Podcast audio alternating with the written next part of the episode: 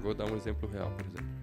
Como que a gente pegou numa operadora de cartões é, para aumentar o limite de crédito, reduzindo a inadimplência? Que é um desafio. E a gente conseguiu números é, parrudos ali. Caiu dois pontos percentuais da inadimplência. Aqui é simples. Se tocar o telefone, eu tenho que sair correndo. Vai nascer a qualquer minuto. Então pode chegar aí é, mais um. É um filho. É um filho, agora é um menino. Francisco. Boa, então o Francisco pode chegar a qualquer momento. Se você olha fora do país, muitos bancos estão fazendo a TEF. Mesmo sem a regulação específica aqui, anda, estou no México, então você tem gente já disponibilizando a lógica de iniciação com Open Finance, mesmo que a regulação não saiu, APIs de TEF. Por quê? Pô, pra que, que eu vou fazer um Pix? Pra que, que eu vou ter um custo de liquidação? Pra que, que eu vou fazer uma TED se eu posso simplesmente fazer uma liquidação direta contigo? Uhum. A lógica é desintermediar.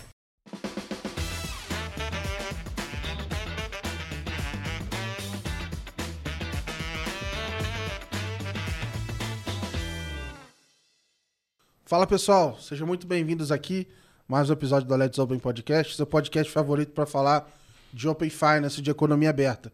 Meu nome é Gabriel Pereira e toda quarta-feira eu trago aqui para vocês uma conversa diferente com, os com o pessoal que está construindo o Open Finance nos bastidores, trazendo sempre uma visão para complementar um pouco do que vocês estão atuando aí no dia a dia. Além disso, toda segunda-feira de manhã eu solto a newsletter da Let's Open, onde a gente filtra os principais é, fatos da semana, com análise e um pouquinho de bom humor, porque segunda-feira ninguém merece, né? Então, é, se você ainda não assina, entra lá em letsopen.com.br, tem um botão bem grande lá de, de assinar e a partir daí, toda segunda-feira, você recebe esse filtro, essa curadoria de notícias. E aqui no podcast, hoje a gente vai é, receber o, o Juan Ferrez. A gente é, já bateu um papo há bastante tempo, na verdade. É, eu vou te falar que eu não vou lembrar o número, se foi o podcast 8, 9. Na, a Ellen participou com a gente aqui. É, na época era open box, era online, foi bem no começo, então é, foi super legal, porque enfim, ela é, topou participar. E só para contar um pouquinho para vocês, o Juan Ferrez ele é fundador e CEO da Teros, é, empresa aqui pioneira de gestão de dados para o mundo open. Então eles trabalham com desenvolvimento de uma plataforma que viabiliza integração e administração de fluxo de dados. Então a gente vai abordar um pouco aqui esse lado deles de uso de dados, de gestão de dados, enfim, como é que extraem é, valor em cima dessa, dessas informações. Ele é mestre em economia pela USP, então fez fé ali também, fiz, mas fiz administração. É, não gostava tanto de conta assim. É, trabalhou em duas das maiores consultorias econômicas do país, foi economista-chefe da Secretaria de Direito Econômico, a SDE, entre 2006 e 2007, e exerceu um papel importante na regulação de áreas é, fortemente relacionadas a plataformas como meio de pagamento, financeiro, saúde e aviação. Ele também é fundador da Ferres é, Economia e uma das principais consultorias do país em economia concorrencial atua mais de 20 anos no mercado antitruste e de regulamentação. Acho que dentro dos meus perfis diferentes que eu conversei aqui, acho que esse é um deles. É legal pra caramba ver é, como é que é, diferentes formações entram nesse contexto de Open Finance. É, seja muito bem-vindo aí, Juan. Obrigado pela participação. Eu que agradeço, Gabriel. É, e aí, assim, pessoal, esse episódio pode parar a qualquer momento aqui. Então, o, o Juan topou vir falar com a gente mesmo é, com questões aí familiares importantes aqui, ó, expectativa aqui da, é, da família dele. Então, pô, legal pra caramba é, pô, te receber mesmo, né, nesse meio, assim, cara. Tem, tem gente que já veio de, de avião só pra gravar com a gente. Teve uma pessoa que veio no dia do aniversário de casamento. Tô me sentindo meio culpado, às vezes, de, de convidar as pessoas, cara. Aqui é simples. Se, se, tocar o telefone, eu tenho que sair correndo. Vai nascer a qualquer minuto. Então pode chegar aí é, mais um. É um filho. É um filho. Agora é um menino. Francisco. Boa. Então o Francisco pode chegar a qualquer momento. Certamente ele já vai ter nascido depois da publicação desse episódio. Mas, é, enfim, é legal pra caramba. E obrigado por ter vindo mesmo, mano. É, e aqui, assim, é de praxe, a gente gosta de saber um pouco da, da carreira, assim, da trajetória, queria saber um pouco é, de onde que você é. Eu sei que você fez aqui a questão do mestrado em economia, mas você tinha feito a graduação em economia também. Queria saber um pouquinho mais é, da sua história, assim. Cara, eu tenho uma história aqui para esse, esse mercado razoavelmente sui generis, né? Porque eu sou um dos poucos caras desse mercado que não veio das empresas do próprio mercado. Tá? Uhum. Eu, na verdade, é, vim de consultoria e de regulador. Né? Então, pô, participei das, das, discussões do início da abertura do mercado de cartões, depois da autorregulação do mercado de cartões, ajudei a escrever toda a autorregulação de, do mercado de cartões, o fim das exclusividades das bandeiras, e fui olhando esse mercado, Gabriel, assim, onda por onda. Como consultor em grandes, em, em projetos importantes ali, Uh, vi toda a onda das, das subacquires, das maquininhas. Uhum. Depois vi a questão das plataformas, tipo XP de investimento. Uh, depois veio a onda uh, das IPs. Depois veio a onda do Pix. em todas elas eu fui acompanhando como, como consultor Decidindo Investir. Quando chegou no Open Finance, mudei a posição e falei, não, aqui eu vou ser player e aqui eu vou investir e vou, e vou atuar pelo simples motivo, porque eu olhei isso aqui e falei assim, olha, isso aqui é uma infraestrutura com uso muito, muito amplo, tá? muito pouco comoditizável. Tá? Ao contrário do que parece aqui na, na rodada, é justamente eu entrei porque isso aqui não é uma commodity, tem espaço para muita gente, cada um vai fazer uma solução diferente. E aí eu decidi tirar do mundo, digamos, de, de, de suporte de ideias e, e ir para a prática. Na verdade, eu já tinha uma outra experiência com empresário quando eu montei a Teros. Uh, Para quem não sabe, a Teros já tem mais de 10 anos. Ela foi fundada, na verdade, em 2011, tá? é, com a lógica de como extrair valor de dados. Todo mundo naquela época falava de BI, Big Data, uhum. onda, os buzzwords, todo, todo ano tem o, sim, o sim. buzzword da vez.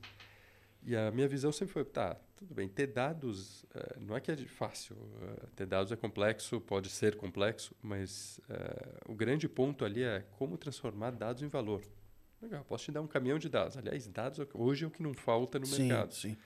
E como que você transforma isso é igual, produto? É igual aquela história do cartão de crédito da CIA, né? No dia que você fala que aceita, a pessoa não sabe o que fazer depois. É então você recebe o dado, e aí, cara? E aí? Que, que, como é que eu faço agora? Exato. Não, assim, e aí você vê as soluções de dados são sempre as mesmas. Quer dizer, você vê, a, mesmo as big techs com dificuldade enorme de criar novas soluções, estão ainda no marketing. Continuam na, na mídia online, etc. E agora está apertando. Uh, depois você vai ver no mercado, é sempre o mesmo. Crédito. Todo mundo vai te falar a mesma coisa, como se o Open Finance, por exemplo, fosse um decolar de crédito. Essa era, uhum. era a visão. Eu falei, gente, isso é meio por cento do que é o Open Finance. E quando a gente criou a Teros, a gente olhou e falou assim, bom, como que eu transformo dados em valor? Estou falando 12, 13 anos atrás. Uh, e a gente falou assim, olha, a primeira estratégia é price. Se eu pegar um fluxo de dados e melhorar a capacidade de fazer uma proposta de valor para as empresas, eu consigo transformar dados em valor diretamente. Mas aí, por exemplo, quando você fala para mim, putz, dados e valor, para mim ainda é uma possibilidade, vamos dizer assim, tem mil contextos que você pode aplicar isso, né? É, como é que você escolheu, sei lá, a primeira indústria ou o primeiro cliente apareceu? Como é que funciona um pouco isso? Cara, essa história é boa. É, na verdade é o seguinte, eu tinha um cliente grande, tá? Que era uma, uma, uma empresa cervejeira que já era cliente nossa, tá? Na consultoria e a gente entrou ali para trabalhar, para fazer um piloto né, nessa área aí de trade marketing, pricing, etc. E começou a montar os pilotos ali. E a gente tinha uma outra ideia ali naquele momento, falou, pô, além de, de fazer a precificação de um produto ali de prateleira, de como desenhar contrato, desenhar incentivos. Sou economista de formação. Uhum. Uh, e, e, aí a gente queria... Uh, a gente olhou e falou, pô, o mercado perfeito para isso é o mercado de saúde. Um plano de saúde, por exemplo, se uma vez você escolheu o plano de saúde recebeu uma rede, ele te deu uma rede, ele não faz mais nada, grosso modo. Uhum. Ele, você escolhe o médico, o médico escolhe praticamente o hospital, ou junto com você ele escolhe o hospital ou o, plano, ou o tratamento, ele escolhe todo o custo, te indica o laboratório, a partir dali o plano paga a conta. Então, se esse incentivo tiver errado, se essa estrutura de incentivos de gastar mais, etc., estiver errado, o plano está lascado. Só ver como estão os planos. Sim, sim. E a gente não tinha uma, um piloto para isso, não tinha um cliente para fazer isso. Então, a gente comprou uma operadora. Caraca. A gente literalmente comprou uma operadora em Goiás de 8 mil vidas, pequena, era o que dava. A, a dívida, e eu comprei no, em Goiás, tinha que ser na, na fronteira agrícola, Cara, cara. porque, se, porque eu precisava pagar a dívida. Então, assim, foi assim, bom, eu já sabia que o governo Dilma não estava indo lá a, bons caminhos, então eu falei assim, bom, vou, vou para a fronteira agrícola, que Cara, se der que mer- loucura esse, cara. se der merda, o câmbio lá sobe, a economia lá se, se mantém. Caraca. E aí acabei comprando em Goiás a meias com, com esse cliente nosso de consultoria. Ele também tinha um plano da família. Esse negócio cresceu. A tese era, era pegar, vamos dizer assim, é quase que um private equity. Você vai comprar um negócio que você tá, acha que está performando abaixo para testar essa tese do dado. Cara, você quer a história melhor ainda? No dia que eu comprei, a, a antiga dona limpou o caixa. Que isso, cara. Porque, assim, tudo ainda muito local ali. Sim, aí sim. tive que processar, mas até ali eu recebi uma empresa sem caixa no primeiro Meu dia. Deus. Cara, foi uma dor de cabeça. Peguei o avião correndo a partir dali. E até aí, vamos dizer assim, você tinha uma tese de como aplicar esses incentivos para melhorar o A negócio. partir dali a gente começou a operar por algoritmos. Caraca. E foi montando. E tem histórias de chorar, de rir nisso. Estão fazendo tipo um Moneyball da vida lá. Não, É, exato, cara. E assim, o negócio cresceu, você tem uma ideia, a operação tinha 80 mil vidas em 2019 quando a gente vendeu. Orgânico, Caraca, cara. ou seja, 10 vezes o tamanho. A gente comprou uma segunda operadora, que já com 8 mil vidas estava com 24 quando a gente vendeu. E o plano da família do meu sócio, que ele tinha um plano com a família, etc., que tinha 30 mil vidas, estava com 120 no total. E a gente construiu dois hospitais no caminho, investiu em mais dois. Então, assim, no final tinha mais de 20 clínicas, era um negócio de. Que loucura, cara. Tinha mais de mil funcionários, o grupo todo, tava uma loucura. E a gente acabou perdendo o foco um pouco na. Não, não perdendo o foco, a Tero sempre teve o boca a boca super pesado, mas a ponto de assim, a gente sequer tinha site até 2017. Aham. A gente não tinha site na Teros. Era assim, era o boca a boca. Mas aí, por exemplo, você pegou aquela própria para ter o teu case. Enquanto ela foi crescendo, você foi trazendo outros clientes para aplicar isso pra- na, na em outras operações. em outras operações. Só que o que aconteceu é o seguinte, aquilo cresceu tão rápido que tirou foco, você, Aham. você não conseguia dar. E ainda tava num, ficou num modelo muito consultivo. Mas aí como é que, por exemplo, beleza, você tinha uma operação ali que você, através de dados, conseguia maximizar aquela operação. Perfeito. É, a partir dali, você já falou de cervejeira, por exemplo, que é um outro negócio que... Gente, a gente precifica hoje de companhia navieira a siderúrgica, de plano de saúde a, a cerveja ou, arroz. Mas é, para eu entender assim, cara, deixa eu... Vou, vou Claro. fazer perguntas do beabá mesmo, assim. Quando você fala precificação, porque para mim, quando você fala precificação do trade, eu consigo imaginar uma, uma ciência por trás ali, sei lá, do preço de gôndola, de região e não sei o quê, e o desconto, e o quanto de incentivo que você dá pro supermercado, eu, eu imagino ali. Mas quando você fala de outros setores, o, o que mais envolve, assim? Cara, vamos lá. Porque você está falando basicamente assim, incentivos que vão impactar no preço. Que vão impactar. Na verdade, é desenho. Vamos lá, são dois cenários. Quando você está falando de um- uma venda a termo, então, sei lá, vou fechar um contrato de 12 meses. Eu tenho Aham. que pensar que o incentivo tem que durar durante 12 meses, correto? Aham. As partes têm que trabalhar junto. Quando eu estou falando de uma venda à vista, estou vendendo esse copo, ali eu tenho que fazer o seguinte: qual é a melhor proposta de valor para te vender esse copo? Eu tenho que- é, é só esse copo ou um, um kit de seis? Então, quando você senta aqui e, e define precificação, não é que a gente faz o preço. A gente, o processo de precificação numa companhia é um processo de intensivo informação, em dados e complexo. Tá? Em qualquer empresa. O que, que significa? Pode ser essa é a cabeça do dono que acordou um dia, que ele cuida é, num, num- num barzinho. Aquilo é super intensivo. Ele olha e fala assim: ah, quanto que eu vou cobrar pelo meu refrigerante? Ah, meu público é assim, se eu cobrar um pouquinho mais caro, fulano vai embora, ciclano vai embora. Ele está fazendo uma análise de elasticidade, primeiro. Segundo, ele está analisando o giro, quer dizer, ele está falando, bom, quanto que vai girar? Ele está olhando a margem que ele quer. Então, olha a quantidade de informações. Pensa, agora, organiza isso numa empresa. Então, tem o financeiro definindo margem, o marketing definindo posicionamento, o, o comercial olhando pô, o que, que o concorrente está fazendo e batendo. Tudo isso tem que entrar num processo onde você considere isso de forma organizada e sistemática para poder chegar numa proposta de valor para o Gabriel. No mundo ideal é eu faço um preço para cada cliente, um Uhum. preço e um produto para cada cliente, tá? E você vai entender que é bem isso que a gente está olhando agora, que é uma palavra-chave hoje na Teros, é customização em massa. Não só de preço, de, de oferta. Tá? Essa é a tendência no mundo inteiro. Uhum. Tá? Uh, então, uh, quando você entra, Gabriel, nesse, nesse processo, o uh, que, que você precisa? Você precisa organizar esse fluxo. Essa é uma jornada complexa. Preciso integrar o cara do financeiro, eu preciso buscar dados de custo, eu preciso buscar dados de impostos, eu preciso buscar, muitas vezes, dentro da própria companhia. Organizar esse processo, criar um fluxo, criar um algoritmo, e aí quando você fala historicamente em pricing tem uma coisa que é bem comum que assim a maior parte dos players de pricing para não dizer todos nossos concorrentes nasceram praticamente no varejo. Qual a característica do varejo? Alta frequência. Então o que, que eles fazem? Ah meio eu testo eu vou jogar esse preço a 5 vou ver o que, que vai dar ah agora eu jogo a 4,50 puta não vendeu tanto volta para 5 vou tentar 5,50 ele que... tenta erra e ajusta só que você não vai fazer exatamente isso com um cartão de crédito. Exato. A hora que você vai para um contrato de um ano, imagina, a gente especifica escolas e universidades. Pô, se eu errar o preço, são cinco anos. Sim, foi uma safra inteira. Mesmo numa indústria. A indústria vende quatro, cinco vezes ao ano para o varejo, muitas vezes. Depende do produto. E boa, a maior parte. Pô, se ele erra o preço, ele perdeu um trimestre. Uhum. E no trimestre seguinte, ele não consegue mudar radicalmente o preço. O cara fica puto. Ele fala, você subiu o meu preço, não sei o quê. Então, você, perde meio ano na história. Então, você precisa simular isso antes. Então, o que, que você faz?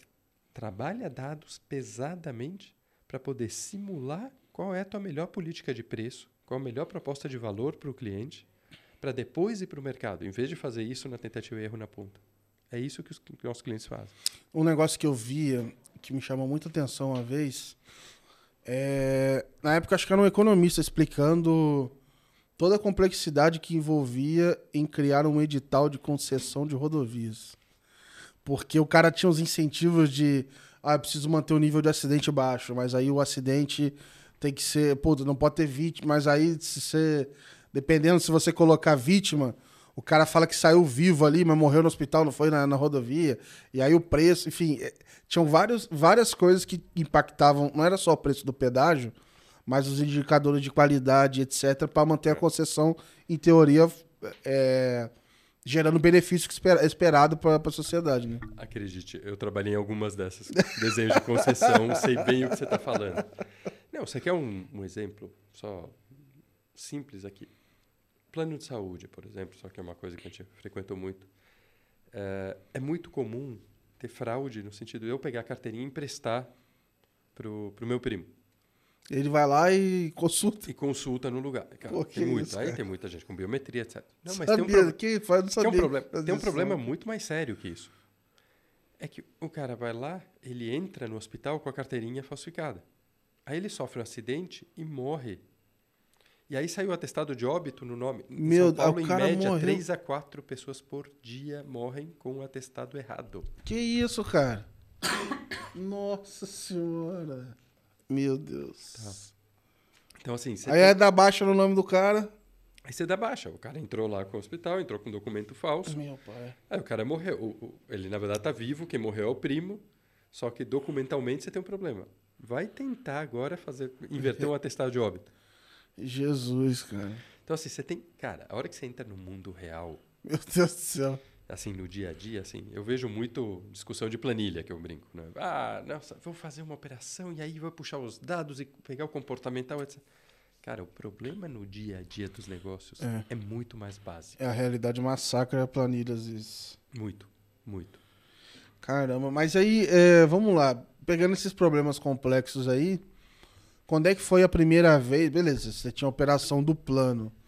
É, quando é que foi a primeira vez que você foi operar algum tipo de solução é, financeira ou na indústria financeira? Então, na, na verdade, assim, é óbvio. Assim, eu tenho bastante tempo acompanhando perto, mas operando a primeira. Na verdade, assim, a Teros é uma solução tecnológica né, hoje. Eu, eu continuo não operando, eu não entrei na ponta até para não competir com os clientes, etc. Ao contrário, eu forneço a infraestrutura para eles. Uh, mas a primeira operação, tirando a parte de saúde, ou seja, a segunda rodada, na verdade, a gente chegou a fazer uma operação mal sucedida de, de pré-pagamento de, de, de, boletos públicos, tá? E a gente não conseguiu escalar tá? Não conseguiu atingir o objetivo, mas foi um piloto já pensando na Teros uh, nova.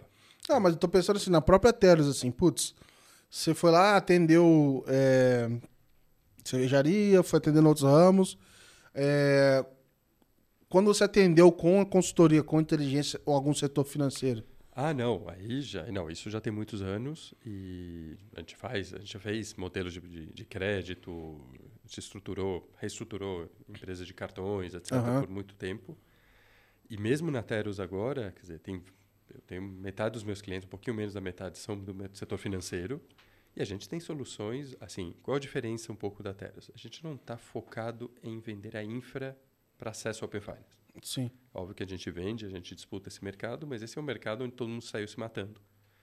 E, sem, e fazendo preços que não fazem o menor sentido. É...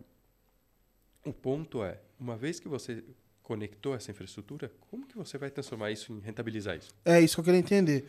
vou pegar o exemplo do, do cartão de crédito lá que você falou. Ah, eu ajudei uma companhia é, trabalhava com cartões. O que, por exemplo, o que, que vocês ajudam a, a, montar assim? Você fala desde a política em si, do ciclo de vida, dos programas, do benefício. Cara, então, vamos lá.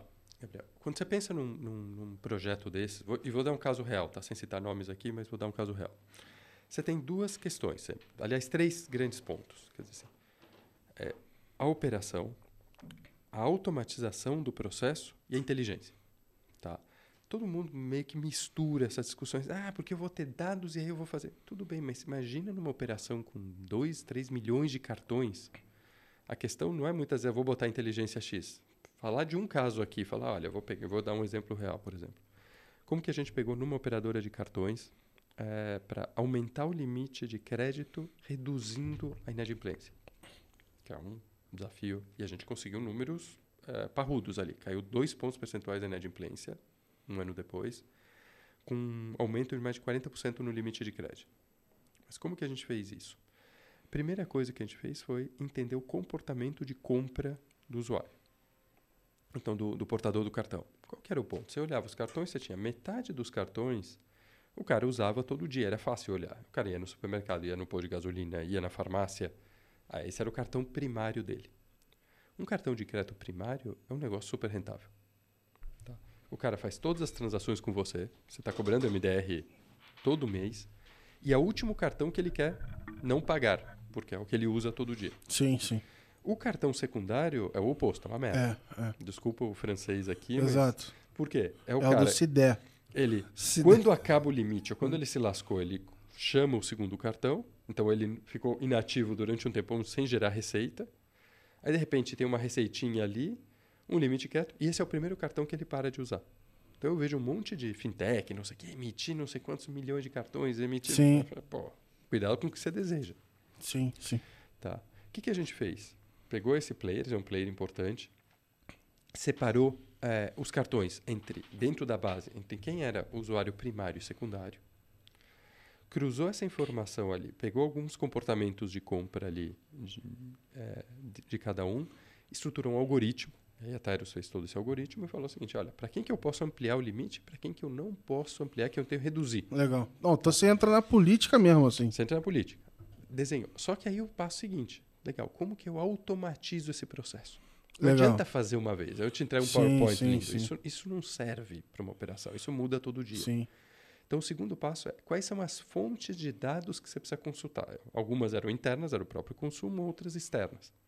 O que, que eu preciso consultar? E aí tem uma coisa que eu estou vendo muito no Open Finance, falando assim, ah, os dados do Open Finance ainda não são tão bons, tem muito erro.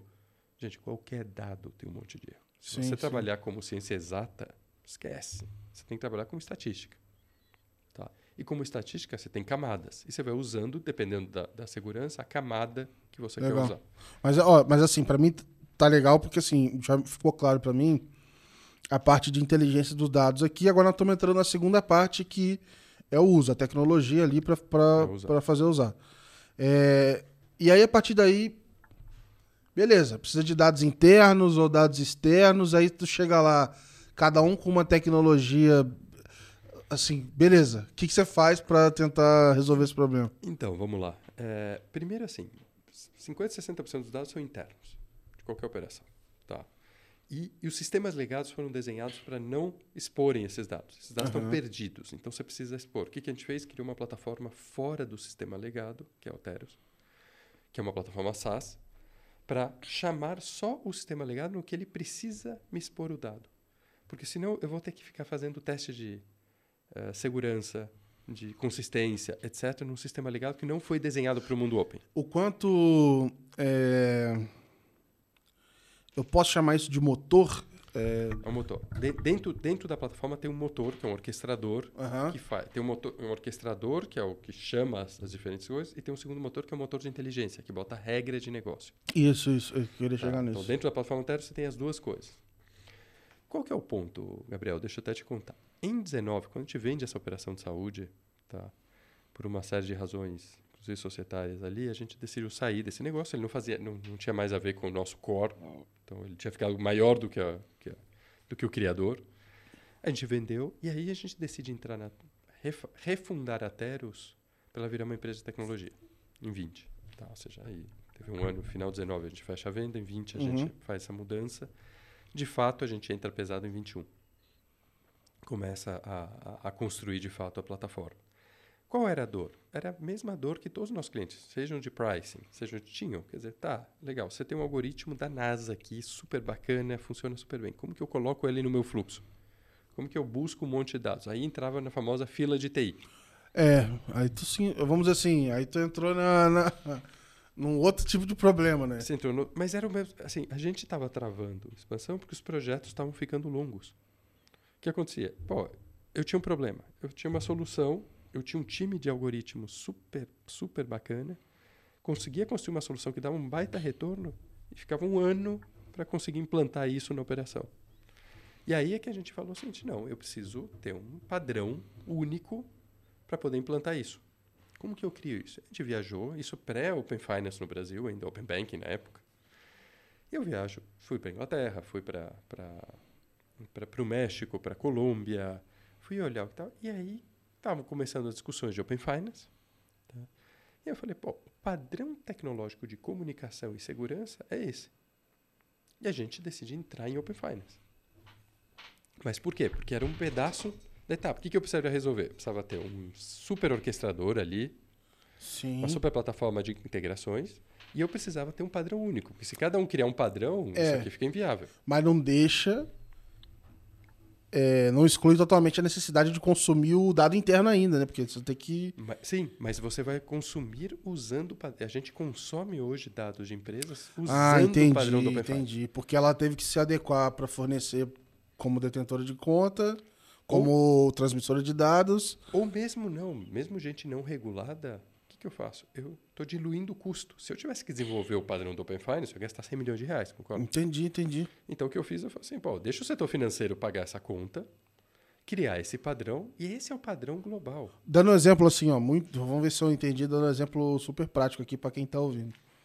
Por exemplo, se você chegava antes no banco ABC, pô, é ruim usar ABC como exemplo porque tem o banco ABC, É. né? Mas o banco 1, 2, 3. XPTO, É, é, e aí tu chegou nesse banco e você quer fazer um trabalho de inteligência, você montou uma política nova e tudo mais.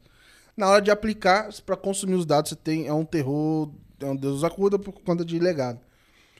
Hoje, se esse cara tiver lá preparado pro Open Bank, ele já tem um padrão onde você poderia consumir o próprio informação interna dele através desse padrão e aí aplicar qualquer solução de dados Eu em cima posso, disso. eu- tem dois caminhos. Eu posso fazer isso, é aplicar mesmo padrão de APIs que eu usei para um conjunto de dados X no Open Banking, que ele já tem para outros dados dele, para consumo interno.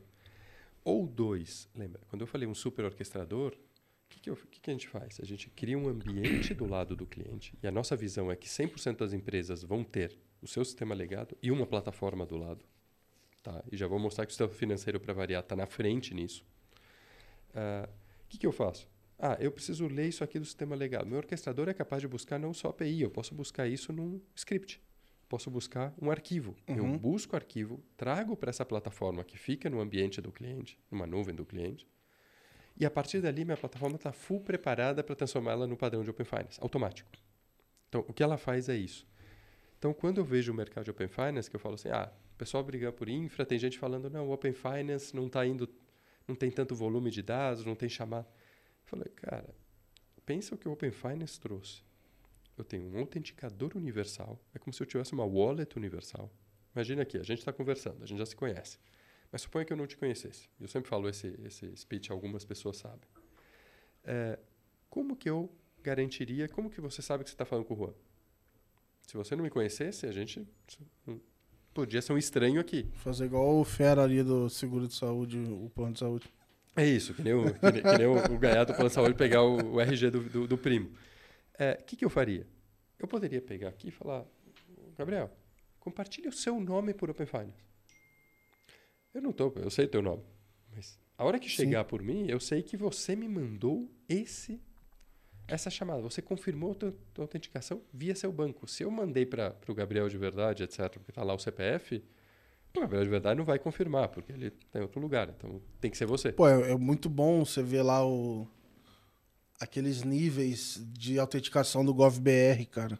É isso, gente. Pô, cara, eu contrato pessoas por lá, folha de pagamento, tipo assim. É... Mas é isso, gente. A gente está integrado, por exemplo, na plataforma da Teros, a gente tem o GovBR integrado. Legal. Então o que, que eu faço? Eu quero autenticar por GovBR e eu quero autenticar por Open Finance. Eu tenho dois mecanismos de, de autenticação. Por incrível que pareça, o Open Finance é mais universal que o GovBR. Caraca. Eu acho assim. É... Isso, isso é um exemplo. Tá? Mas assim, só para mostrar o seguinte, cara, quando o cara olha o Open Finance e fala, pô, as pessoas não estão compartilhando dados, jura? 190% dos bancos está assim, compartilhe seus dados. Para que, que eu vou é, fazer isso? É, é, eu, eu, assim, eu até fiz um texto. Aqui, nós estamos falando hoje, isso vai sair mais para frente. Eu fiz um texto que eu tive que respirar muito fundo para não reclamar muito, assim. Que, tipo assim, o Google fez uma pesquisa. É, o Google Cloud. E uma pesquisa ok, tá? É sobre onboarding de clientes e tinha um Open Finance no meio. Só que era meio que isso, era, é, é, era abertura de conta, contratação de produtos e meio que tinha um Open Finance ali no meio. Primeiro que eu achei que não ornava exatamente direitinho ali e tal. Enfim, a pesquisa até que fazia sentido e tal. Só que o que aconteceu? Um monte de jornal pegou umas conclusões em cima da pesquisa ali e saiu botando umas manchetes meio sensacionalistas, tipo, sem as devidas ponderações. Então era tipo assim: Open Finance é mal explorado, não sei o quê. 30% dos bancos dificultam a adoção. Eu falei, o que, que é isso, cara? Aí tinha um número que era assim: era. Poucos bancos estavam participando. Falei, cara, mas os obrigatórios estão lá e os voluntários. Por que, que você não olha a quantidade de clientes que estão cobertos? Isso. Se você tivesse 19, 17 bancos de 20 participando, e os três que não tivesse fosse Itaú, Banco do Brasil, você ia falar que 17 de 20 é uma percentual ótimo, né? É isso. Já. Então, assim, cada um conta a história que quer contar, assim. E aí isso me incomodou muito, porque eu achei assim, olha, é, eu sou muito crítico com um monte de coisa do cenário atual, mas acho que é, você tem que ter pé no chão. E aí eu acho que o pessoal, às vezes, por um lado é até bom, né? Se tem menos gente vendo onde esse negócio vai dar, é menos gente vendo potencial disso em alguns, em alguns não níveis. Sei, não sei, nessa, nessa fase eu tô, na teoria, ao contrário, eu tô tentando ensinar o mercado o potencial disso aqui. Não, mas, mas acho que eu até. Um dos comentários que eu coloquei foi do tipo assim: olha, o que mais me preocupou isso foi matérias que saíram veículos grandes, tipo valor. É, e o que me preocupa é um monte de executivo que poderia se beneficiar desse negócio daqui a pouco, fala, já, já criando a visão de que, pô, não, tá uma merda, não funciona e tal. É, cara, Gabriel, pensa o seguinte, bicho. A gente falou aqui do, da autenticação. Ah, por que, que eu vou autenticar? Ninguém vai fazer isso. Ah, é? Imagine uma venda por telefone. Eu estou conversando com você, olha, compartilha seu dado, eu tenho certeza que é você, funciona como antifraude, e eu já te mando a ordem de pagamento. Eu passo a conseguir vender por telefone eficientemente. Ah, é, é eu falo assim, as empresas estão falando assim, o Open Finance é só para instituição financeira, etc. Pega esse padrão de iniciação. Pô, se eu começo uma iniciação, o que, que acontece hoje? Eu vou vender um, um produto qualquer. Tá? É, vamos dizer, vou pegar aqui um exemplo, um seguro. Bom, eu vou lá no seguro, fecho com você um seguro. A partir dali, você vai me dar um cadastro. Eu vou preencher um cadastro. Se eu preencher errado, você vai ter que. Oh, oh, preencheu errado, faltou um número, tem um erro aqui, ou alguém digitou errado. Volta. Continuou. Fez o cadastro, você vai checar se eu tenho meu limite de, de risco aqui aceitável. No fundo, seguro e crédito é a mesma coisa. Beleza, confirmou, deu o preço, etc. Aí você me manda o boleto para pagar. Aí tem uma ruptura, vai que eu esqueço Sim. o boleto, não pago. Olha o processo todo. No meio do caminho, eu posso tenho N chances de não terminar esse processo. A empresa já está gastando um monte de dinheiro, uma estrutura de atendimento, uma estrutura simplesmente para chegar no final, para uma parcela desse final pagar o boleto, de fato emitir a pólice e ocupar. Então, todo mundo que consultou limite, que comprou dados, vai- uma boa parte disso foi custo de outros que não terminaram a transação para você fechar essa transação. Significa que o teu seguro é caro, o teu processo de venda é caro. Se eu boto uma lógica de iniciação, que, cara, entre nós, não foi inventado no Open Finance, o Airbnb funciona assim, 50 outros sistemas de plataforma funcionam assim,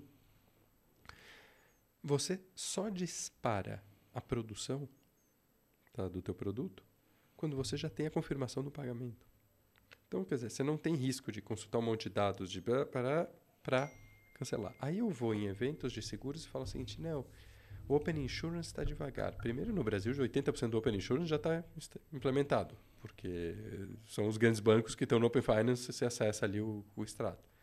Segundo, pô, o cara está olhando como, nossa, eu vou consultar o dado do meu vizinho. De novo, é um decolar de, Uhum. de, de seguros. Gente, esse é, o menor, esse é o menor dos meus problemas. Você tem uma Ferrari na mão, um potencial gigante, uma infraestrutura espetacular na mão e as pessoas pensando em como usar para consumir, para usar de Uber. Você, pô, você tem uma Sim. Ferrari, filho, vai, vai para Le Mans, Uhum. entendeu? Você consegue reduzir custos, você consegue... impo- Tem um potencial gigantesco de dados. O que, que você percebe um pouco também é que o mercado também do nosso lado, aqui falando agora com o provedor, falhou muito em desenhar. É um pouco, assim, um pouco a história da corrida do ouro. Todo mundo saiu para atender o regulatório. Mas você não acha que é, era uma visão do tipo assim. Ninguém sabia muito bem o que ia fazer. A única coisa que tinha clara era o regulatório. Porque assim, o, o- o Open Banking ele já não era falado de hoje, né? Você tinha bancos que tinham áreas lá há muito tempo discutindo. Ó, vai vir, vai vir, vai vir. E aí quando veio, foi assim, vamos esperar o último segundo para se mexer. Até que o momento que o Bacen falou, vai vir mesmo, o pessoal falou, ó, pessoal, vamos ter Não, que fazer. Tudo bem, eu até entendo dos Só que bancos. Pra, pra mim, os provedores, quando você pensa em grandes bancos, S1 e tal, os provedores ficaram dessa- de fora dessa conversa no primeiro momento, por- porque não dava nem tempo de botar provedor pra dentro, porque tinha que entregar a data ali, ou não tinha especificação. É, acho que aquele primeiro momento ali eu achei, assim, pensando em. é, a primeira fase foi tipo em fevereiro, né? A segunda era pra cair no meio do ano. a- foi julho, alguma coisa assim. Aquele meio do caminho não tinha especificação, assim. Então a minha sensação Não, tem razão, é isso mesmo. não- é, ficou, ficou até meio de fora. E aí depois me parece que quem era grande fez sozinho, começou a respirar e trazer um ou outro cara pra dentro pra- pra apoiar numa iniciativa ali, outra aqui. Agora que estão repensando o mercado, assim, cara. Mas é, Não, é isso mesmo. A leitura é essa, tá perfeita. Mas a questão é a seguinte: não sei se é porque não tinha gente tão pronta, senão também porque tinha uma, tem uma visão no- no- geral de TIs de eu preciso fazer tudo dentro de casa. sim, sim, Tem, sim, tem sim. uma, tem uma- aquela coisa. Não, e assim, pô, deixa eu pegar esse projeto para chamar de meu. Ah, e você pega assim, o custo do Open Finance. pro- obviamente, para uma instituição do tamanho de um Bradesco e Itaú, ok, você dilui. Mas para instituições medianas. eh, Já não faz muito Já não faz o sentido, menor sentido fazer É. dentro de casa. Mas agora que, que virou um padrão, ou seja, fazer a commodity. Não, e atualiza toda hora. Porra, é um negócio que. Você acaba desviando o teu produto. Em vez de focar em criar produtos, você está focando em criar serviços. Você criar, atender o regulatório, desculpa. Atender serviços para o regulador. Ah, por outro lado também, vou, vou colocar aqui a crítica. Eu olho aqui, especialmente meus principais concorrentes. Ninguém sentou aqui e falou, legal, eu vou buscar então, dados e pagamentos do Open Finance. Teve uma outra coisa que alterou, que foi a alteração da ordem da fase 2 para fase 3. A fa- dados, por definição, é uma atividade meio. Uma vez que recebe o dado, você precisa fazer alguma coisa com ele. Você precisa tomar, tem, tem que ter uma regra de decisão. Então, pô, eu peguei aqui o extrato do Gabriel. Gabriel tem uma renda X. A renda X eu vou oferecer o produto Y eh, com limite de crédito Z. Eu vou oferecer eh, uma estratégia aqui de pagamentos inteligentes W. Posso montar tudo isso aqui no, no- na estratégia. Quando eu vou para pagamentos em si, meio que comoditizei, porque eu na verdade inverti, comecei por fazer três Pix, que teve a ver com o Banco Central acelerar, porque estava vindo o WhatsApp Pay, não teve nada a ver com o Open Finance, tá? a verdade é essa. Tá? O Banco Central quis é, correr atrás é, do WhatsApp Pay, o que é bem questionável. E, e quando ele senta, quando, quando entra nessa fase, o pagamento, por definição, é a última etapa do processo. Aí você começou a olhar o mercado falando assim, ah, qual que é o grande diferencial do Open Finance em relação ao próprio Pix? É relativamente pequeno. Porque assim, você só tem o processo de iniciação do Pix. É, na, em, te, em teoria, ele tiraria o copia e cola, né? Ele, ele simplifica. Gente, mas você não faz uma infraestrutura desse tamanho não. uma simplificação de jornada de três telas. Que foi, foi eu lembro mas gente é... apresentando as telas ali. Mas, essa... te, então, mas em teoria ele tiraria no, no, primeiro momento três telas ali, a, a interjornada, e no segundo momento você conseguiria comandar completamente sem, sem aí você tiraria é, elevado a n jornada telas que você deixaria de ver ao longo da vida. Não, assim, vamos lá. O que, que na teoria, né? Na, te, na, teoria, mas por enquanto só surgiu o Pix. Agora vai entrar TED. E ainda a TED já morreu. Então, é, então, não sei nem se vai entrar. Eu acho, é. Não sei se vão olhar, na verdade, a evolução do Pix, tipo, recorrente, é, retirar as telas de jornada. Eu, eu acho que vai mais por aí. Eu também acho, mas assim, a gente não tem bola de cristal aqui. É, se entrar a TED, pô, eu vou, vou passar muitas segundas-feiras reclamando, mas muitas. Tipo... É, mas assim, na verdade, é, se você olha fora do país, muitos bancos estão fazendo a TEF, mesmo sem a regulação específica, criando. Então, no México, na Colômbia, você tem gente já disponibilizando a lógica de iniciação para Open Finance, mesmo que a regulação não saiu, APIs de TEF. Por quê? Pô, para que, que eu vou fazer um PIX? Para que, que eu vou ter um custo de liquidação? Para que, que eu vou fazer uma TED se eu posso simplesmente fazer uma liquidação direta contigo? Uhum. A lógica é desintermediar. Me chama a atenção é que aqui que os bancos aqui não foram para essa linha. Ué, reduz teu custo. Faz uma TEF direto. No padrão Open Finance. Entendeu? Ué, é você com você mesmo. Para que, que você botou um intermediário? Que seja o SPI. Não, mas aí. Você entendeu? Ou seja. Não, mas vai ter momento que não é ele com ele mesmo, né? Vamos lá. Quando não é ele com ele mesmo, mas eu posso fazer. Perfeito. Quando não é direto na conta dele, mas eu posso. Imagina que hoje eu faço o quê? Eu, tô, eu quero pagar a sua conta. Você tem conta em outro banco. Hoje eu faço um Pix. Sim, sim. Hoje eu vou pegar e fazer um Pix aqui para o Gabriel.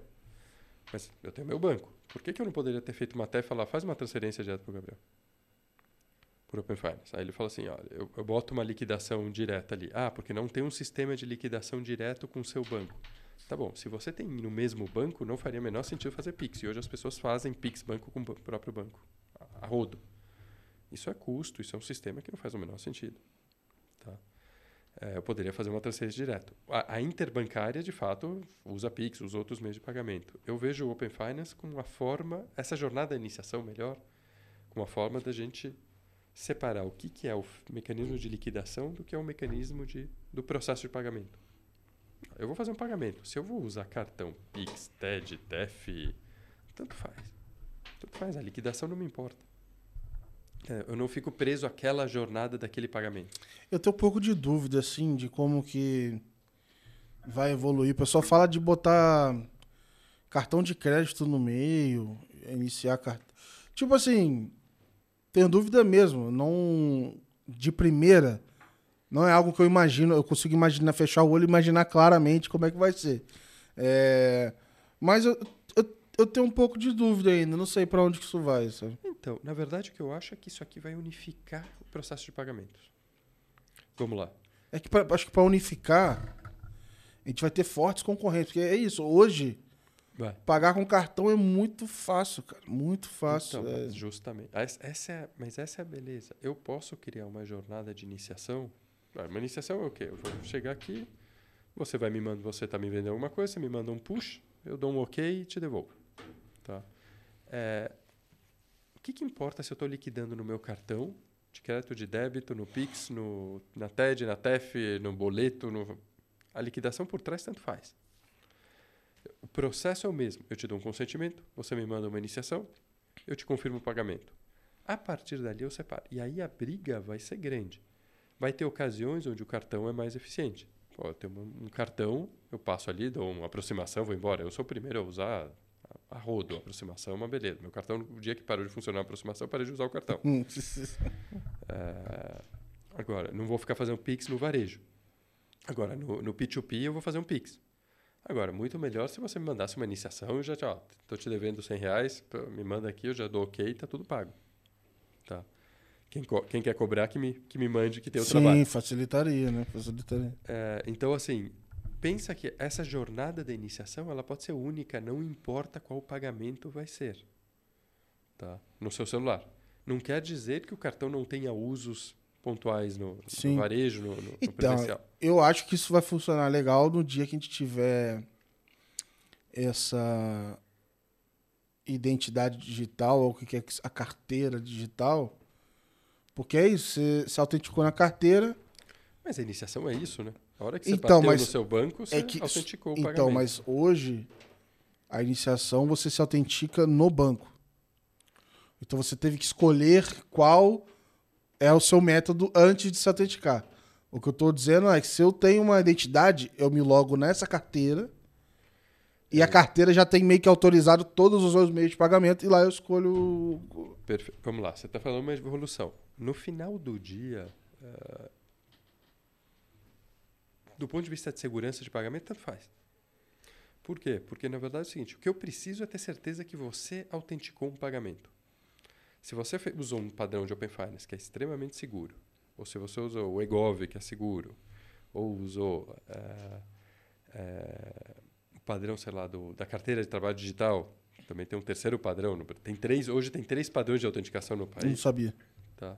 Que basicamente é o EGOV também, uma variação do EGOV ali. Aqui tem o SERPRO e a DataPrev, então cada uhum. um tem o seu padrão. Tá? Mas uh, no final do dia, tanto faz. O mais importante é eu ter certeza que é você que está me pagando. E isso vai fazer com que, Gabriel? Imagina o seguinte, eu já estou falando o seguinte. Não tem mais aquela distinção histórica, pagamento presencial ou online. Uhum. Acabou. Se você autenticou, é mais seguro eu ter uma autenticação dessas do que eu estar tá na frente do caixa com o cartão na mão, concorda? A chance de fraude é muito menor uma vez autenticado do que eu pagando com aproximação no Se cartão. bem que hoje em dia a rapaziada tá, tá desbloqueando o celular com tudo aí. Pegando... Ah, não. Gente, não existe método perfeito é. porque o dispositivo está lá. Né? Mas, é. mas no sistema bancário, beleza, ele configura, ele consegue abrir, etc. Mas se ele não tiver sua face, ele não confirma aquele pagamento de Open Finance, porque ele é transacional. Inclusive saiu esses dias, cara. É... Pô, bizarro isso, cara. É... Você vê o vídeo, você não acredita. O cara com um boneco e, e com a foto meu, impressa certinha, de um tamanho real, na face do boneco e desbloqueando. Foi preso a quadrilha com isso, assim, cara. Tipo, o cara com várias fotos, ele ficava ali fazendo, abrindo conta no nome dos outros, cartão. Com. Com boneco. Ele tinha uma operação bem mecânica, artesanal de, de cara, é... Não, gente... É, é tipo assim, é... o brasileiro é muito criativo, cara. É assim, você... É, é de rir, você olha, você ri, você fala, não é possível, é, é uma sketch do Porta dos Fundos. Não, não, pode ser verdade isso aqui, entendeu? É, mas assim, cara, assim, vai ser sempre essa guerra de autenticação, mas você vai evoluindo. E aí não, tem também... a autenticação que fica mais inteligente e a autenticação que fica insuportável, né? Pode ser 18 senhas, 15 aí, aí não funciona. Uh, vai ser uma briga de gato e rato, mas o meu ponto aqui é: pô, o Open Finance me dá. Goste ou não goste, o EGOV já existe, mas você tem um autenticador global, uhum. de acesso global, hoje com acesso maior que o EGOV. Você passa a ter um mecanismo de, de, de comunicação é, de comunicação seguro, uhum. tá? que é importante. Desculpem, gente, eu preciso só ter certeza. Estamos de olho aqui se não, não nasceu. Não, ainda não. Boa, boa. Não nasceu. Ele vai segurar o podcast.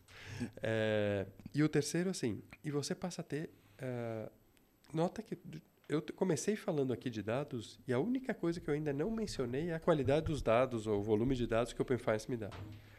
E ele me deu uma terceira coisa, que é a capacidade de comandar alguns fazer um bundle de serviços bancários. Então, eu posso chamar numa jornada customizada uh, eu posso chamar uma transação uh, de pagamento. Então, uhum. vou dar um exemplo real aqui. um processo onde a gente está chama, você entra lá no caixa de uma loja, tá? Isso tá, já está em pré-operacional, já estão em testes finais, vai sair de uma grande varejista. Ele vai, chega na loja, quer saber se, se ele tem limite de crédito, ele consente já o pagamento e o, e o compartilhamento de dados, as duas coisas. A Teros está indo lá no sistema, buscando os dados, recebendo os dados, pegando esses dados, processando, mandando para parceiros que fazem análise de crédito que ele já tinha. A gente não vai inventar roda, falar, já tem. Volta, cria várias camadas ali na própria plataforma da Teros, chama o frente de caixa do, do indivíduo e começa uma iniciação de pagamento ali direto. Legal. Tá. Então, assim, o que, que é isso? Só na economia de custos, tá? de dados que ele não precisou comprar, porque em algumas camadas ele economizou dados de birôs, etc. Ou de, de transações que ele não que ele que ele teria feito toda a análise de crédito não teriam se completados, aqui ele tem que dar o pagamento junto, tá? É, e sem contar depois quando vier o parcelado aqui, que ele lança em Pix parcelado e portanto ele ele vai economizar um monte de, de todo o crediário, o cadastro, Sim, toda sim. essa discussão. Ele mais do que paga o sistema. Tá? E não precisa ter uma escala brutal para isso. Então, assim, quando, quando o mercado diz, pô, que nem você falou da matéria, o, ah, o Open Finance ainda, as- as pessoas dificultam. Eu entendo quando eles falam o seguinte, pô, por que, que alguém vai entrar num banco e falar, compartilhe seus dados hoje? Não tem um produto. Então, mas. é- é. Mas, mas o Open Finance em si é, um- é uma beleza. E aí você vai ter vários mecanismos de autenticação? Vai, Gabriel. Você pode ter vários níveis, inclusive. Mas o do Open Finance é muito prático.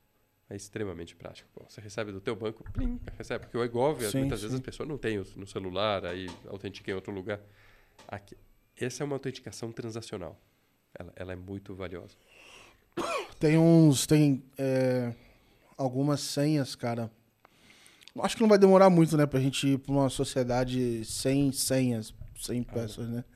E Tomara. tem. De- Deus te ouça, espero que não demore. Cara, é mas tem- insuportável. Mas tem uns negócios que eu fico com tanta senha salva que eu esqueço a senha, cara. Meu Facebook mesmo, eu precisava usar porque a conta é, profissional do Instagram tem que estar linkada com o Facebook. Aí eu fui ver o, meu irmão, pepino que era pra entrar, porque eu não lembrava a senha de jeito nenhum. Eu tava no navegador novo e tinha que recuperar a senha no. e, cara, não, não ia, assim. E aí você, por exemplo, você abre um perfil seu do Chrome hoje, qualquer lugar, você loga na hora, na hora vem todas as senhas juntas, assim. Então, eles estão querendo wallets de senhas, que é, que é a discussão. E, na verdade, você vai poder usar o padrão de, por exemplo, Open Finance para criar um wallet seguro. se. É, pra eu pagar na internet eu só preciso lembrar do meu, meu código do cartão. Três números. É isso. Só isso. É isso. Então, assim, é- essa é a diferença seguinte. Você tem toda a razão, assim, pô, a parte de senhas, a parte, tá- aquela coisa, quando era uma senha era fácil. Aí veio o Gaiato, te criam 800 apps. Na verdade, a gente está falando de, uma sociedade pós-senha, começa a trabalhar numa sociedade pós-app. Essa história de você acumular 400 apps no celular está me ficando inviável. Tá, assim, eu já não... Você não usa porque você nem acha mais o app lá É, no meio. é. É, e se você olha em qualquer feira, qualquer discussão, você vai ter que partir para não app. Tá? A gente já desenhou a Teros pensando numa ferramenta que você não precisa de um app. Então a orquestração não se... O que, que o app faz? O app te coloca inteligência na sua máquina. Ele chama, ele orquestra. Ele... Essa orquestração vai ter que ficar fora. Numa sociedade pós-app. Aham.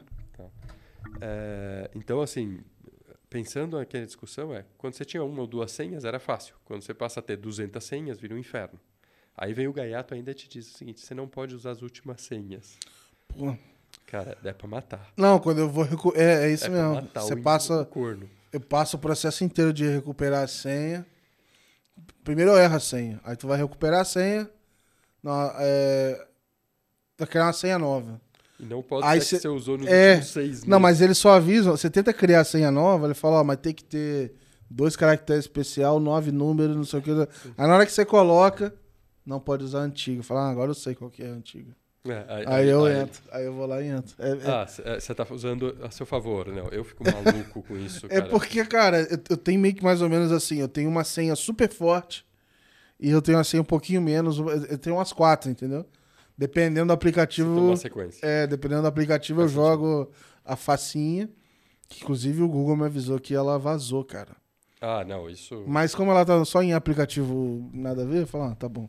que vaza não faz diferença. Mas apareceu lá que foi, foi é, vazado. ele avisa. É meio, meio assustador. Você fala, eita, ferrou.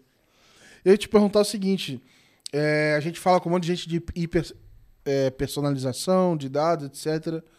Queria que você até contasse um pouco pro pessoal assim, cara, com- por onde você começa a gerar valor é, com dados no Open Finance, assim. Tipo. É isso, você tem um caminhão de consentimento e.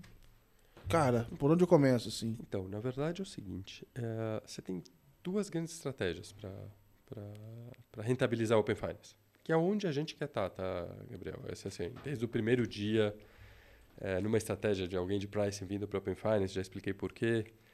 É, basicamente, melhoria de jornadas, tá? Ah, jornadas barra processos, eh, simplificação de jornadas e processos, ah, e depois eh, customização em massa. São, são os dois drivers, se você olhar, onde você vai ganhar dinheiro. Quando eu falo de melhorias de processos de jornadas, é isso. Pô, pensa o processo de uma seguradora, de uma concessão de crédito, de uma venda no varejo eh, parcelada, eh, de fila em caixa. Tudo isso você consegue reduzir custos usando Open Finance. Tá? Ah, e, e aí você tem dezenas de exemplos, dezenas mesmo, quase uma centena já que a gente mapeou, tá? E a gente está gradualmente colocando no site, na linha de quer copiar, copia, mas assim, a gente precisa ensinar o mercado a usar essa infraestrutura, tá?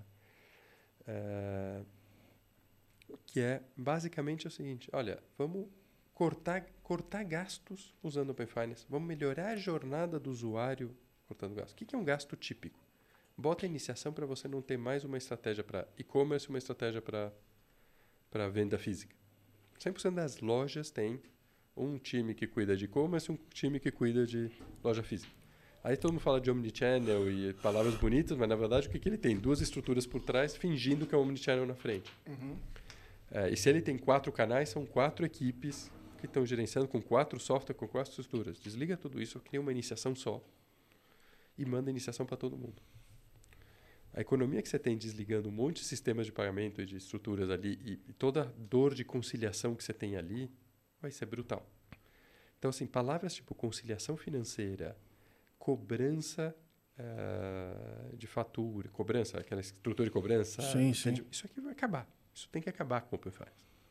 Tá? E muito rápido vai acabar. Porque não faz sentido. A iniciação já chega, já chega conciliada, já chega com a informação correta, você bota o código da nota fiscal, você já vincula, já manda vincular. É a, a conciliação é uma bizarrice. É o mercado, é o cliente se adaptando ao banco. É, na verdade, você vai fazer o contrário. O Open Finance permite que o banco se, se adapte a cada cliente. Uhum.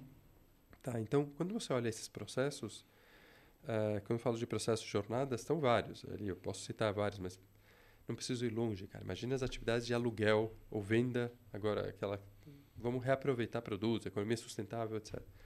Poxa, eu vou te alugar, em vez de te vender um iPhone, eu vou te alugar um iPhone.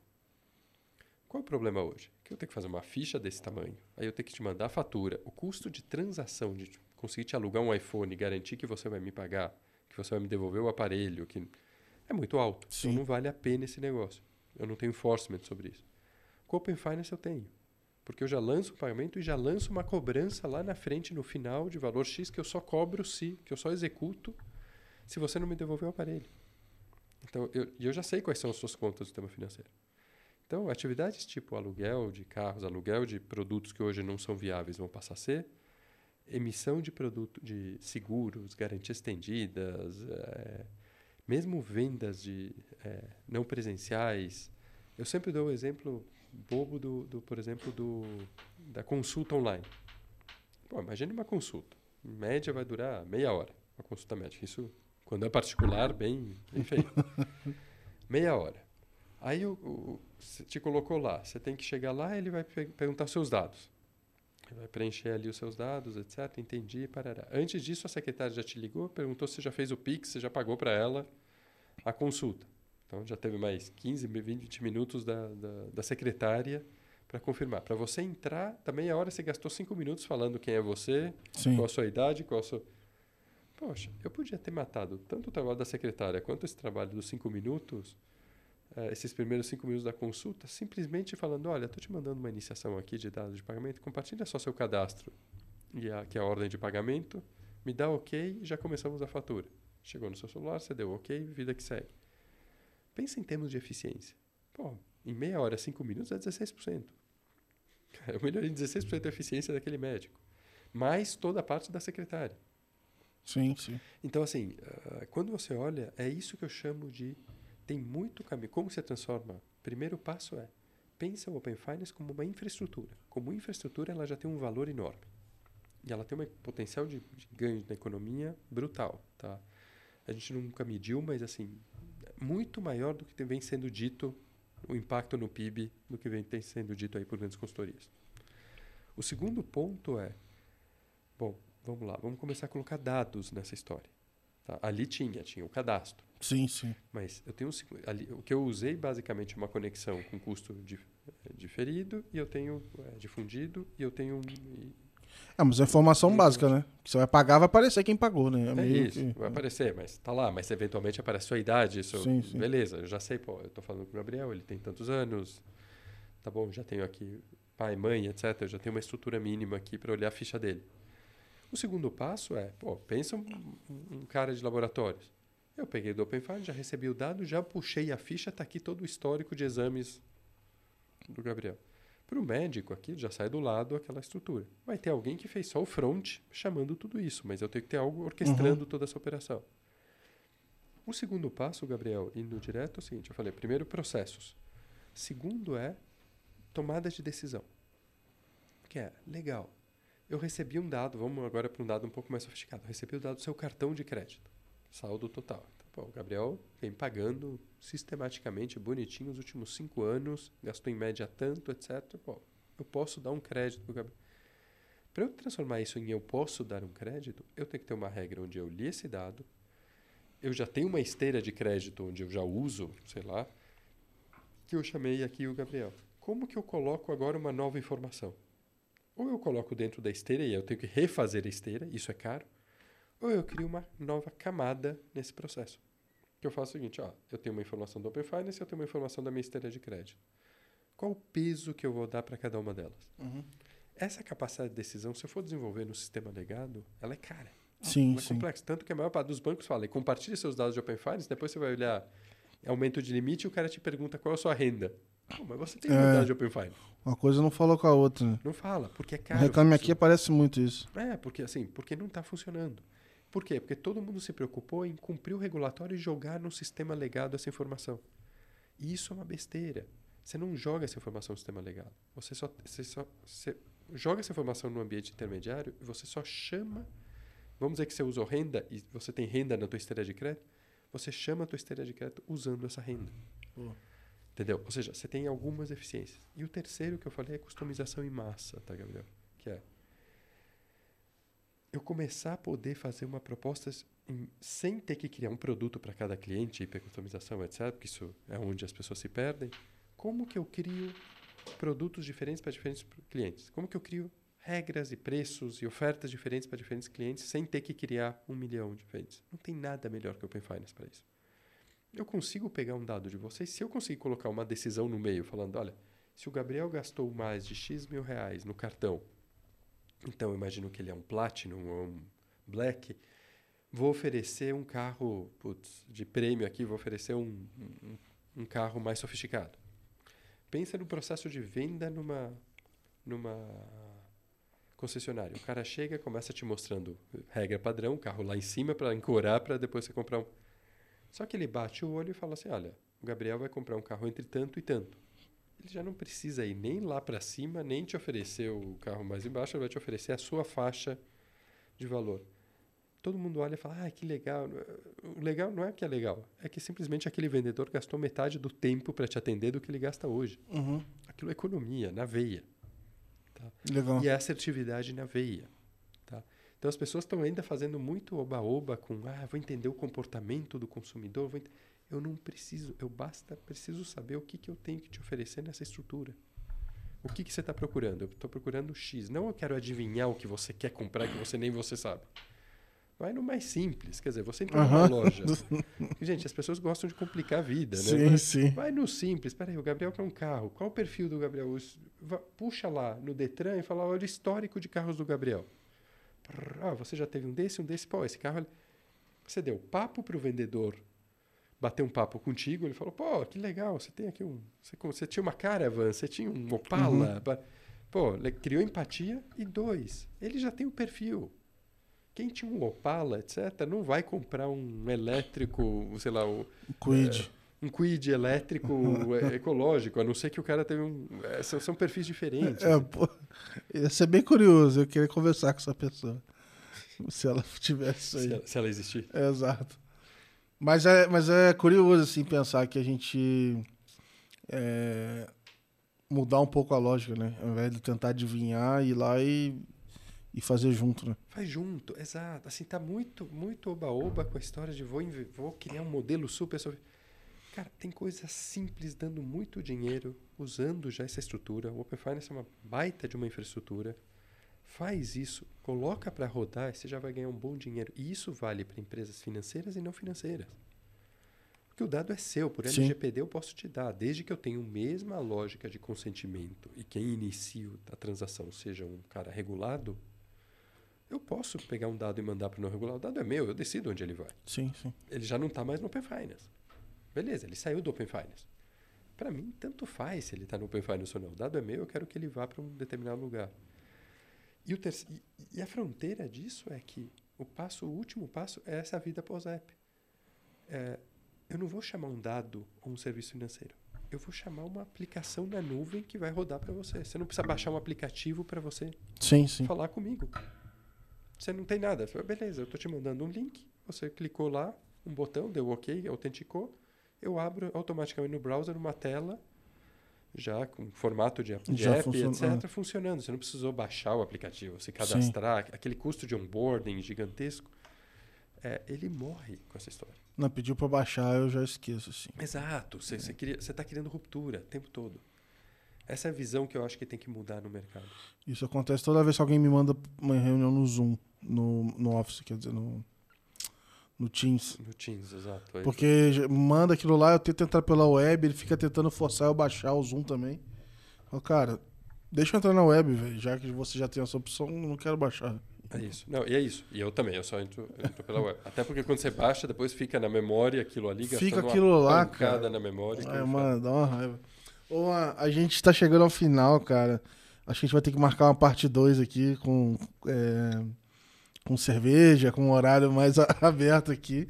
É, mas queria te agradecer pelo papo, cara. Foi bem legal, até pra gente é, entender um pouquinho mais de como é que vocês estão atuando, como é que vocês têm visto o mercado. Acho que é uma oportunidade bem legal aí para olhar é, essa parte de extração de, de valor com, com os dados, etc. E queria deixar aberto aí para você deixar uma mensagem final pro pessoal, cara. Fica à vontade. Cara, eu a mensagem final é, que eu daria aqui, primeiro te agradecer, Gabriel, porque, pô, super legal o papo. Tanto que andou super rápido agora que eu vi o horário. Valeu. É, mas segundo ponto que eu diria é o seguinte, gente, é, assim, pensem o Open Finance como uma infraestrutura para todo mundo. Na verdade, não existe Open Finance, existe o mundo Open, que a gente chama ali Open Everything, chame uhum. como quiser. É, a economia vai estar tá toda integrada, não é coisa da NASA, não é maluquice, e todo mundo tem oportunidade aqui de ganhos. Então, assim, é, acho que assim a gente ainda está com uma visão muito muito míope da, das coisas. Tá? É, tem muita coisa para ser inventada, muita coisa. É a primeira geração ainda ali. É, a gente está engatinhando ainda nessa nessa história. E cara, assim, foge, assim, isso não tem nada de commodity, isso é super customizável. Então, assim, puta, é super. De verdade, cara, essa é, essa é a tecnologia mais legal foi criada nos últimos eu, 20 anos. Eu sou é, suspeito para falar, né? Eu também acho. Essa, cara, isso é muito legal, de verdade. Então, assim, gente, é, tem que parar e pensar, tem que parar e pensar como que eu vou aproveitar, porque não é uma tecnologia. E de novo, gente, não é que a gente está inventando nada. A gente já usa um open todo dia quando a gente faz logar com Google, logar com Facebook. Sim. A gente, quando a gente entra na, na, na plataforma e fala, vou comprar um fundo numa plataforma de investimento, aí teu, teu dado vai para instituição, para o custodiante, para o fundo gestor, para o fundo administrador. Você já está você já tá acostumado Sim. a fazer open o dia todo. Pô, o plano de saúde, esses dias eu, sa... eu parei de usar um plano, eu estava usando acho que a Alice. A Alice me mandou umas informações que era para eu levar pro próximo se eu quisesse. Tipo, é isso. Tá aqui já um extrato teu e aí, enfim.